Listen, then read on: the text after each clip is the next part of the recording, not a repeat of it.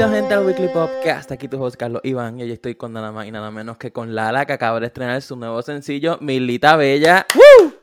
Hola. ¿Estás bien? ¿Estás Todo súper bien, estoy súper bien. Muchas gracias por tenerme aquí. I'm excited. Eh, quiero, esta pregunta yo se la hago a todos mis invitados para, ¿sabes? Estar más en calma. Y es que, ¿qué artista es el más que tú estás escuchando en este momento? Ay, pues quiero que sepas que últimamente he estado escuchando mucho a una amiga mía que se llama Gilmari Villanueva. Es una artista independiente y acaba de sacar su EP que se llama ¿Quién eres tú? Le estoy dando promo aquí. Este, y he estado escuchando su EP non-stop porque ella tiene eh, una manera de cantar demasiado. Ella es literalmente como una mezcla de todo lo que ha escuchado en el mundo, literalmente. Y canta con el corazón. Tiene una canción que se llama El personaje. Uf, esa es mi canción favorita del EP, la escucho todos los días. Eh, me la sé de memoria, me la voy a tatuar en un brazo. No, mentira, mentira, pero me encanta. Me encanta esa canción. Si no la han escuchado, deberían ir a escucharla. Gilmari Villanueva se escribe G-I-L-M-A-R-I-E. Gilmari. Ya saben, ahí está, escúchenla. ¿Y qué canción ahora mismo, la del personaje, es la más que estás escuchando entonces? Pues sí, y obviamente pues por pues mm, eh, la época en la que estamos y por eh, el último álbum de Bad Bunny, pues he estado escuchando mucho Da Kitty, pero pues ya tú sabes que eso es pues es, es- es culpa mía. No, no es una canción que yo diga, coño, me hace reflexionar, me hace pensar en muchas cosas. No, no es ese tipo de canción. eh, en, en eso, esa canción es el personaje. Pero me encantó el álbum, en verdad me lo gocé de principio a fin. Es mi, fa- mi álbum favorito de Bad Bunny. eh, creo que antes no lo escuchaba tanto como lo estoy escuchando ahora. Me gustó un montón. De verdad que Oh. vi una pa- vi partes de él que nadie conocía y eso me, me gustó. Sí, eso es, ahora mismo es que los artistas se están yendo más personal, como que están poniendo más sus sentimientos ahora que hace como cinco años atrás. So, en verdad que eso hay que dárselo a los artistas de ahora. Y quería preguntarte, ¿por qué eh, Don't Go como tu canción debut? Uh, esa es una muy buena pregunta. Y nunca la he contestado, nunca he contestado esta pregunta, so me gustó, me gustó. Ok. Eh, so, te admito que mi equipo de trabajo es mi familia. Eh, yo pe- pertenezco a una disquera independiente que se llama MS Groove, que realmente es una disquera que, que mi papá creó. Y como era el primer tema que lanzábamos eh, como teamwork, tú me entiendes, como que la primera canción que íbamos a lanzar, como realmente nunca lo habíamos hecho antes, decidimos coger una canción que significara mucho para mí y que no necesariamente fuera una canción mainstream que se pudiera como que mercadear de cierta manera para que, pues, como quien dice, pegara. Realmente cuando Sí, uno saca su- sus canciones, uno siempre piensa en cómo va a hacer el marketing y qué sé yo. Esta era como que la canción prueba para ver si, si lo que estábamos intentando realmente funcionaba. Y pues definitivamente funcionó. Fue una de las primeras canciones que escribí. De hecho, fue un- la primera canción que escribí en inglés y tenía 13 años cuando la escribí. So, 13 Eh, años. tenía Diantre. 13 años. So, eh, una canción que para mí significa mucho y para mí era importante soltarla. eh, y también eh, va junto a la mano con una historia que para mí es, es bien importante, que mi, uno de mis mejores amigos de cuando yo tenía 13 años falleció cuando cumplimos 14. Yo no había eh, terminado de escribir la canción a este, a, este, a este punto cuando él fallece, pero durante el tiempo en que estábamos eh, pues pasando por el proceso mis amigas y yo y como que en la escuela pues fue bien fuerte porque él, él era como que el alma de la fiesta, él siempre se sentaba detrás de mí en todos los salones, me jalaba el pelo, se copiaba de mí en los exámenes, era como que mi mejor amigo. Y eh, cuando pasó toda esta situación y escuché la canción de nuevo, yo sentía que la canción yo la había escrito hacia él y que fue una premonición, que fue como que algo que había escrito Oh, antes, wow. pero que, que significaba como que lo que iba a pasar, que delataba como que narraba el futuro. Y ahí fue que terminé de escribir la canción, dedicándosela a él. Y cuando hicimos el video y, y vamos a lanzar el- la primera canción, pues decidimos hacerlo todo en honor a él, para que no solamente mi sí, debut fuera una canción importante para mí, que también fuera eh, algo meaningful y que yo sintiera que yo definitivamente sentía que el- mi primera canción fuera, debería dedicársela a él. So, ya tú Sí, sabes. Exacto. Y de Don't Go a, la talla, se sabe que son géneros, idiomas distintos. So, ¿Qué te motivó a realizar ese cambio de inglés al español y cambiar pues los instrumentos y todo eso? Oh my god, so Acho, de, de, de Don Go a la talla yo tuve, tuve muchas transiciones personales como que en, en, mi mente. Yo no solamente me cambió el mood, simplemente como que ya no me sentía tan romanticona y con ganas de como que cantar en inglés y qué sé yo. De momento eh, tenía ganas de lanzar algo que la gente se identificara en, en cuestión de que cuando tuvieran la autoestima baja pudieran escucharlo y decir como que, damn, I'm a diva, you know, como que irse en el viaje. Porque realmente yo, yo escribí esta canción eh, en agosto, fue en agosto, fue como que en agosto, septiembre del 2019, estaba pasando como que por una desilusión amorosa, donde como que se me bajó la autoestima, me sentía súper frustrada conmigo misma y súper triste. Y esta fue la canción que escribí durante ese tiempo, qué irónico, ¿verdad? Esta era la canción que yo necesitaba escuchar. Y, y, como que yo misma la escribí, yo misma me alcé la autoestima, yo misma me di cuenta que hay personas que no dan la talla y que uno siempre tiene que como que oh, seguir caminando y estar enfocado en su vida y como que dejar que las cosas que, que, las personas que salen de nuestra vida simplemente se marchen. Cuando se van era, era porque era momento de que se fueran y uno tiene que seguir adelante y darse cuenta que por ahí vienen cosas mejores, ¿tú me entiendes? Y cuando decidimos grabar el video, decidimos hacerlo todo, yo me fui en mi viaje, yo, ok, ¿qué me inspira esta canción? Yo siempre que la escuchaba veía el color rosita siempre que la escucho yo, es, es que esto es rosita. Esto es como que el, color rosita se creó para esta canción. Yo, y, y, cuando decidimos filmar el video, yo quería que la paleta de colores fuera todo rosita, que aunque hubieran diferentes eh, elementos, así como que el cielo azul, obviamente, eh, el verde de la naturaleza, que, que, la mayoría de las cosas que, que se estuvieran presentando fuera rosita. Así que si ven el video y escuchan la canción, eso es lo que inspira. So, cuando tú te sientes triste, pues te inspiras más al escribir canciones.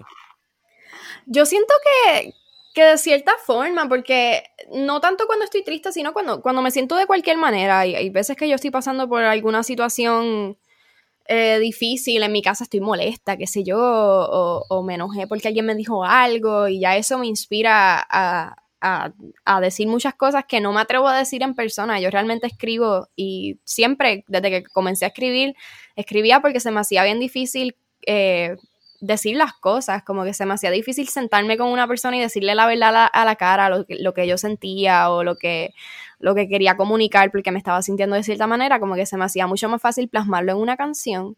Y ya se ha convertido casi en como que un problema, porque a veces no digo las cosas y simplemente las escribo en una canción, entonces saco la canción y alguien lo escucha y es como que, oye, pero nunca me di... Tú sabes, se, se convierte en una situación. Pero que siempre ha sido como que si estoy triste, usualmente escribo algo que tenga que ver con mi tristeza, si no, pues escribo algo que, me quite la tristeza, como que depende de, qué es lo que estoy buscando a través de la canción, si quiero ya soltar lo que siento, si quiero sentirlo más profundo, como que depende de cómo me esté sintiendo. ¿Y tú has escrito canciones más en español o en inglés? Uh, so esta, esta pregunta es interesante porque yo comencé a escribir a los 13 y a mis 13 años yo como que no era bilingüe, yo me creía bilingüe, pero no, no lo era. Así que escribía muchas canciones en inglés que no hacían sentido. Eh, que yo digo, mira, la misma canción de Don't Go, si tú te pones a leer la lírica, en verdad no hace mucho sentido. Son un montón de frases pegadas, como que no es un pensamiento completo, no estoy trayendo como que argumentos al tema. Como que yo estoy simplemente diciendo un montón de cosas en inglés para que, para que se, para yo enseñar que soy bilingüe. Pero, Pero fíjate, este cuando comencé a aprender más inglés, eh, desarrollé bien brutal la escritura en inglés y tengo un montón de canciones guardadas en inglés que estoy loca por sacarlas. Pero ahora mismo que estoy como que en, esa etapa de, explorar más como que lo que estoy haciendo a diario y me gusta más escribir como que cosas nuevas, fusionarlas con diferentes géneros, eh, estoy escribiendo un montón en español. debo tener más o menos la misma cantidad de canciones en español y en inglés, eh, solo que las que son en inglés aún todavía no van a salir, so no debo hablar mucho de ellas para que la gente no se emocione. y ¿cuánto se tarda, pues, desde que escribes una canción hasta que salga a la luz pública? Porque yo sé que tu último sencillo, Milita Bella, tardó más o menos como un año, pero en las otras canciones, ¿ha pasado mucho tiempo? Pues mira, eh, yo tengo como un listado de canciones eh, y, como que el listado de canciones que he sacado, eh, solamente la, única que había sido bastante reciente es Aquí Vamos, que es la canción que habla de los feminicidios y que se enfoca en, la violencia de género y en, el machismo realmente.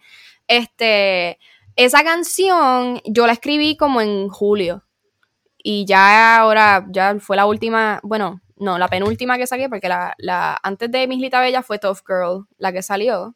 Y antes de Tough Girl fue, fue Aquí Vamos. Eh, y realmente fue porque la escribí, como en dos semanas hice un videíto y lo publiqué en las redes y como que se me fue viral y la gente estaba pidiendo mucho la canción y yo pensaba que se iba a enfogonar conmigo si no la sacaba. Sí, esa, yo te eso mismo ahorita. Eh, Ve, entonces, pues esa canción fue la más reciente que había escrito en ese momento y la saqué rápido. Pero sin embargo, Don't Go la escribí a mis 13 años, la saqué a mis 19, digo a mis 18. Eh, la talla la escribí en agosto y la saqué en, en, agosto del 2019 escribí la talla, en agosto del, 2020 fue que saqué la talla, como que me oh, costó un año. Ha sido, depende de, de, de cuán urgente sea sacar la canción, porque con aquí vamos, pues teníamos que sacarla rápido porque eso fue un boom de momento y teníamos que aprovechar el momentum, como quien dice. ¿Cómo tú escribiste Aquí Vamos? O sea, ¿fue algo personalmente que te pasó a ti o con todo lo que había pasado en el momento te inspiraste? ¿Cómo surgió esa canción?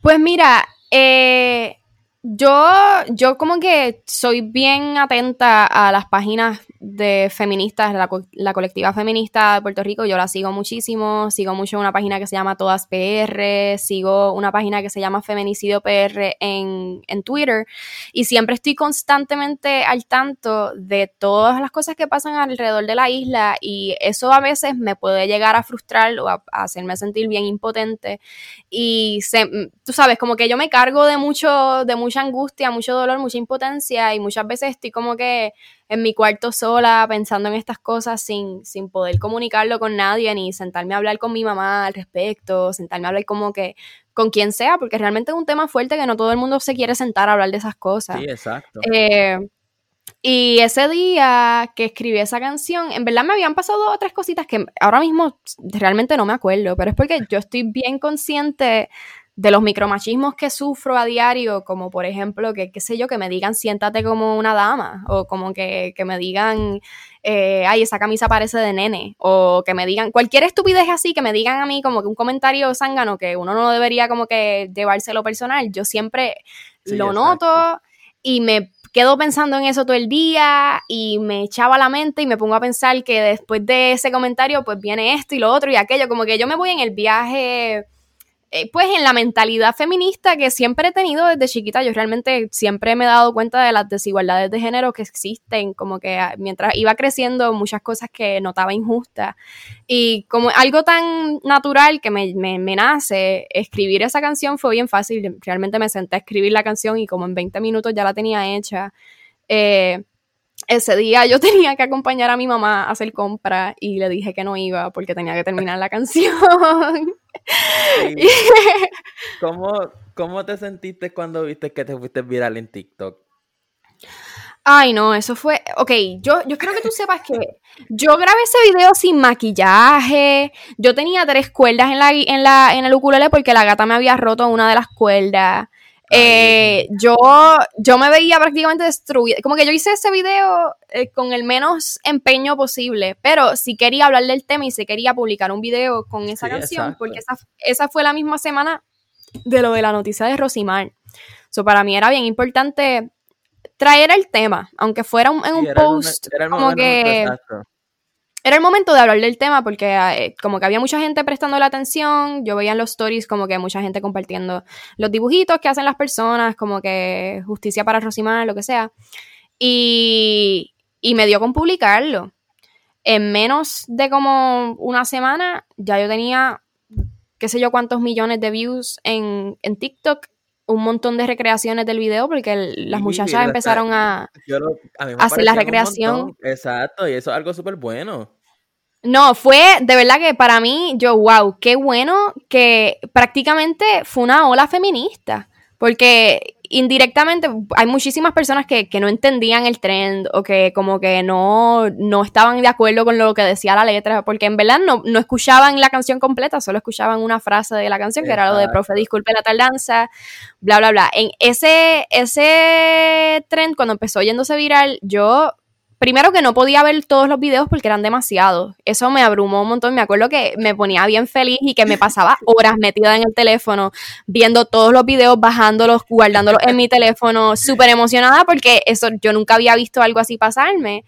Eh, y aparte, con un tema tan importante para mí que siempre había tenido miedo de hablar del tema porque tenía miedo de que me, me tacharan de feminazi, me tacharan de, de, loca, de lo que sea y ver que fue de una manera tan orgánica y tan genuina y tan real y, y, las personas fueron respondiendo de tan de una manera tan bonita me, me, inspiró mucho a seguir, en verdad. Ya después de eso, yo full tenemos que sacar esta canción, full ya esto me define como artista porque era una de esas canciones que yo digo, una vez yo saque esta canción, ya la gente sabe quién yo soy y ya la gente me entiende. Exacto.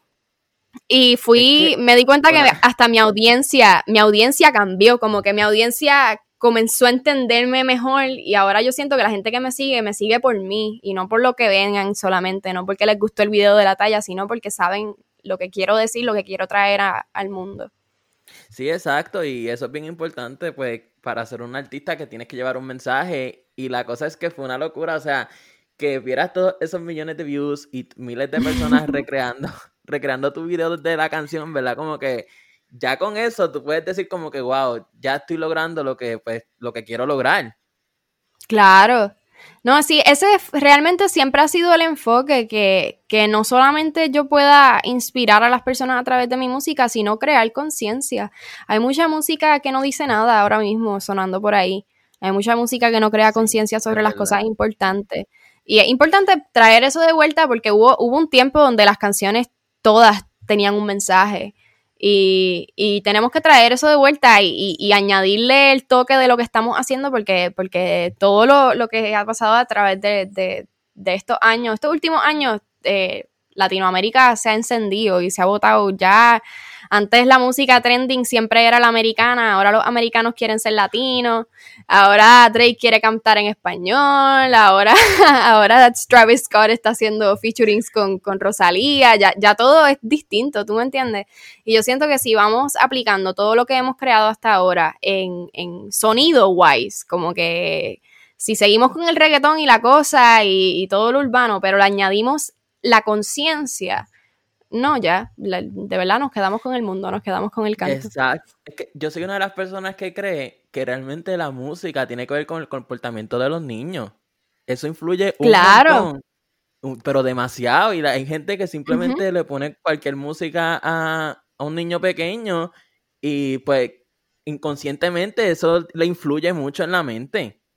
Claro que sí. Yo digo, mano, hay personas que, que escuchan muchísima música, muchísima música y que son muy intelectuales. Y muchas veces no se dan cuenta que son intelectuales por la música que escuchan. Sin embargo, hay mucha música basura por ahí, por el mundo, que la gente escucha un montón y la gente que se queda escuchando esa música over and over again, especialmente las personas que escuchan esta música todos los días, muchas veces tienen vidas difíciles o no están como que no se dan cuenta que la música influye. Todo lo que tú estés consumiendo a diario, no importa lo que sea, sea comida, sea música, sea la serie que estás viendo en Netflix, todo influye y todo educa. Todo, todo lo que tú puedas consumir a diario, que sea de esta manera así como digital, uno tiene que tener mucho cuidado, no se da cuenta. Y especialmente, como tú dices, en los niños se refleja mucho más porque los niños son esponjas. Ellos están absorbiendo todo lo que ven, todo lo que escuchan.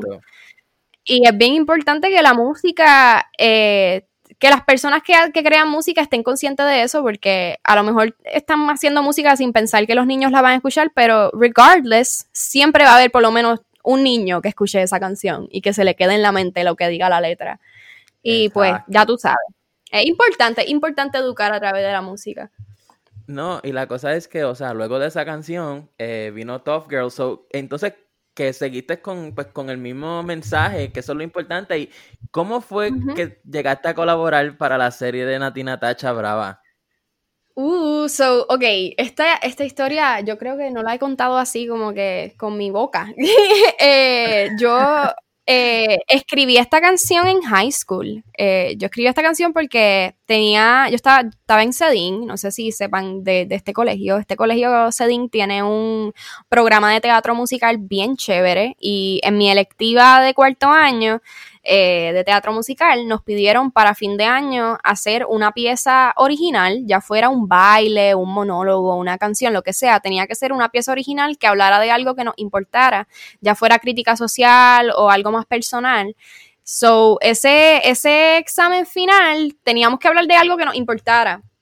Y yo no sabía de qué quería escribir, yo estaba bien frustrada, yo pensaba que yo quería hablar del divorcio, yo pensaba que yo quería hablar de, de qué sé yo, hacer un monólogo ahí bien dramático, yo no sabía qué hacer.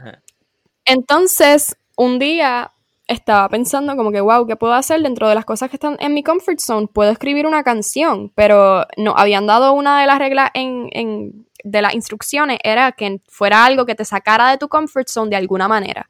Aunque estuviera dentro de tu field, aunque estuvieras bailando y eres bailarina, pero que haga un baile que nunca has hecho antes o algún, qué sé yo, si va a cantar una canción que sea un género que nunca hayas cantado antes. Pues yo no sé qué yo me creía que yo estaba haciendo. Yo pensaba que esta canción iba a ser como que un rapeo ahí bien fuerte. y terminé escribiendo Tough Girl y también fue como que una situación donde es, ya era diciembre del 2018. Eh, ese año hubo, no te sabría decir el número exacto de feminicidios, pero alrededor de 23 mujeres fueron asesinadas por sus parejas y exparejas. Para mí eso era bien importante, teníamos que tocar ese tema, eh, porque para mí, si las cifras son así de altas y que no estemos hablando del tema en las escuelas, eso para mí es preocupante.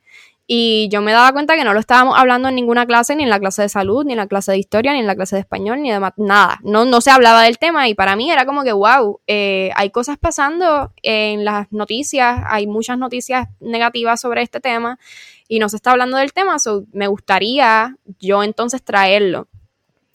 Pues escribí la canción y también lo mismo que aquí vamos, como en 10 minutos ya estaba hecha. Yo, yo literalmente parí esa canción ahí, ¡fra! La vomité bien rápido.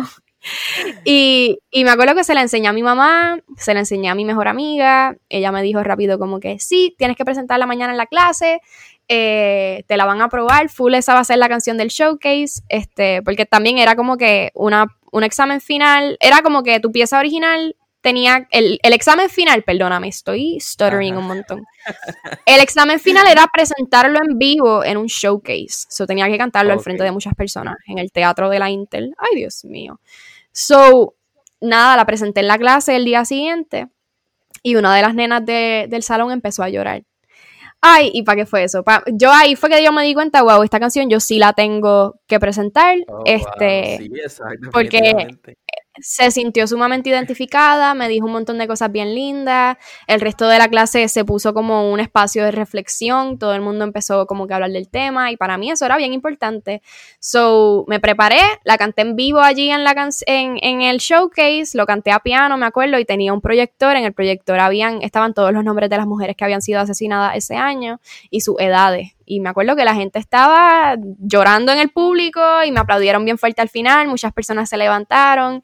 Eh, después de eso, yo le envié esa canción a el que era mi manager en ese momento, que realmente como yo estaba en la escuela, pues yo estaba todavía como que viendo qué iba a hacer con la música, todavía no estaba segura si iba a comenzar mi carrera o si iba a darle un tiempo en lo que eh, I was figuring out si quería estudiar actuación o música y terminé estudiando actuación ese semestre. So, ya tú sabes que yo estaba como que un poquito perdida, pero mientras eh, todo esto está pasando, yo le envío la canción a mi manager y mi manager se reúne con Jessie Terrero eh, porque estaban trabajando sobre la, la, serie de Bravas y Jessie Terrero le menciona que necesita una canción feminista para la serie porque la serie, la serie necesitaba ese tema, ese era como que el tema eh, por el cual la serie existe, como que realmente necesitaban que el tema fuera ahí a la par con, con, con la serie.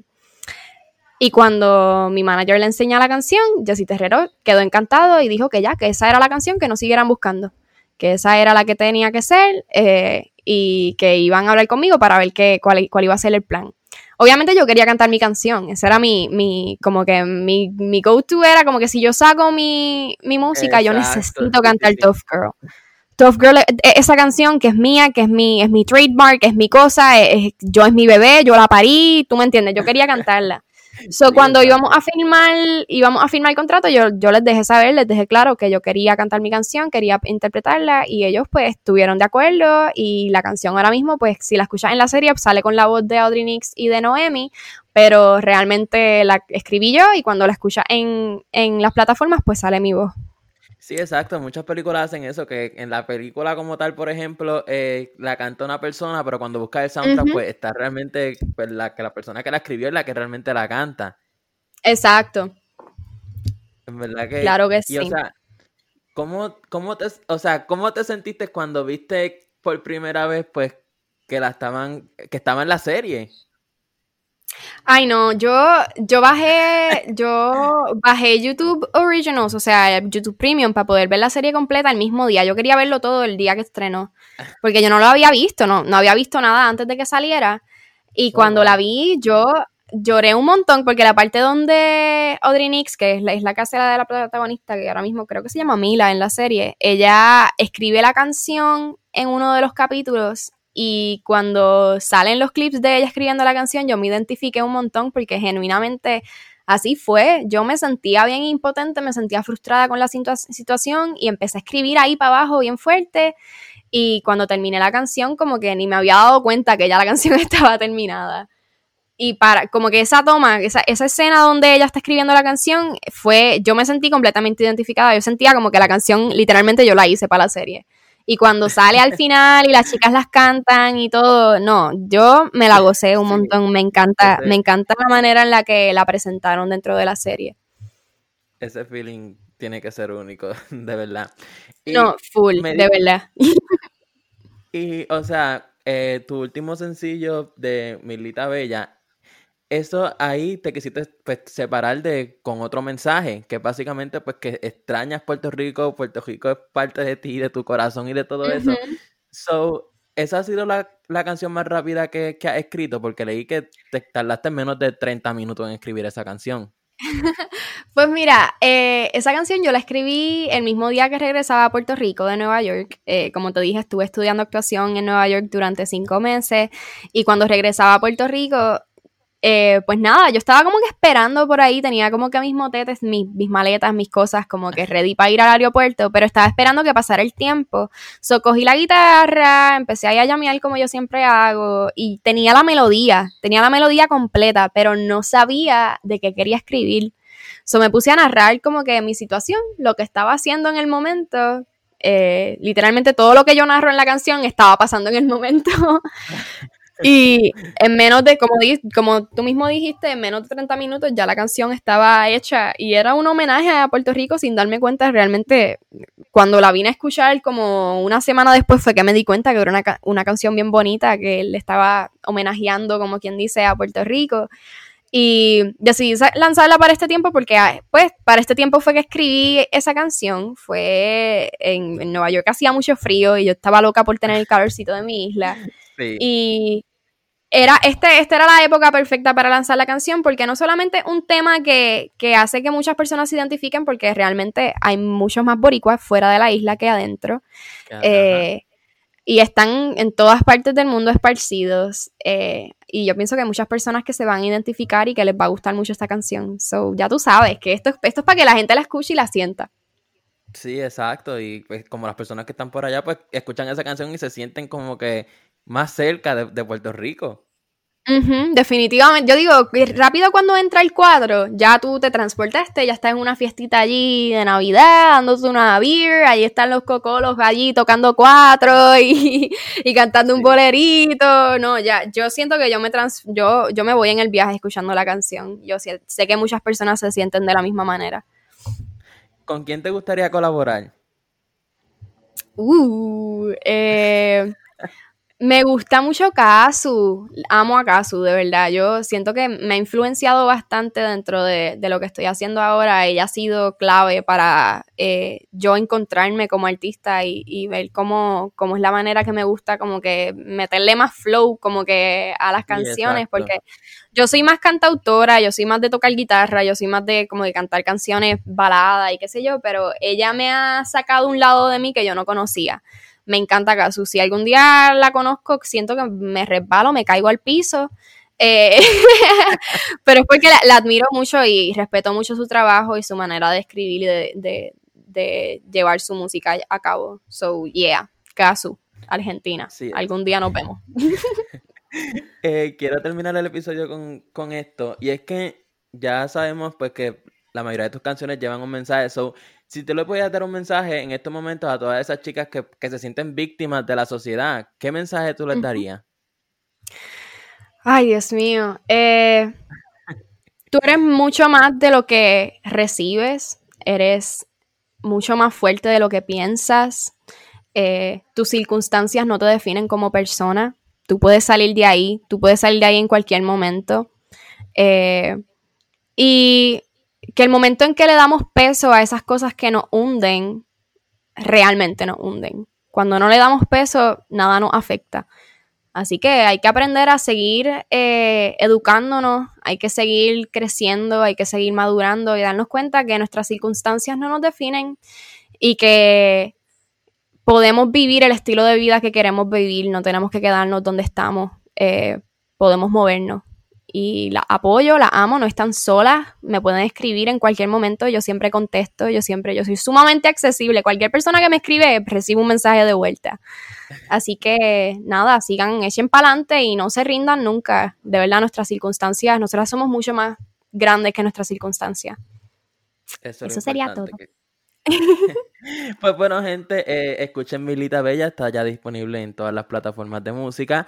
Y pues nada, fue un placer tenerte aquí. En verdad que, wow, este tremendo episodio hasta aquí. de verdad me gustó. Gracias, Carlos. Muchas gracias por la oportunidad, de verdad. Igual, igual. Pues bueno, gente, eh, si me está escuchando por Apple Podcast, de esas cinco estrellas que son bien importantes. Y si me está escuchando por Spotify, YouTube, Amazon Music, Pandora, donde me estés escuchando, suscríbete que es bien importante. Y pues nada, gente, nos vemos la próxima semana.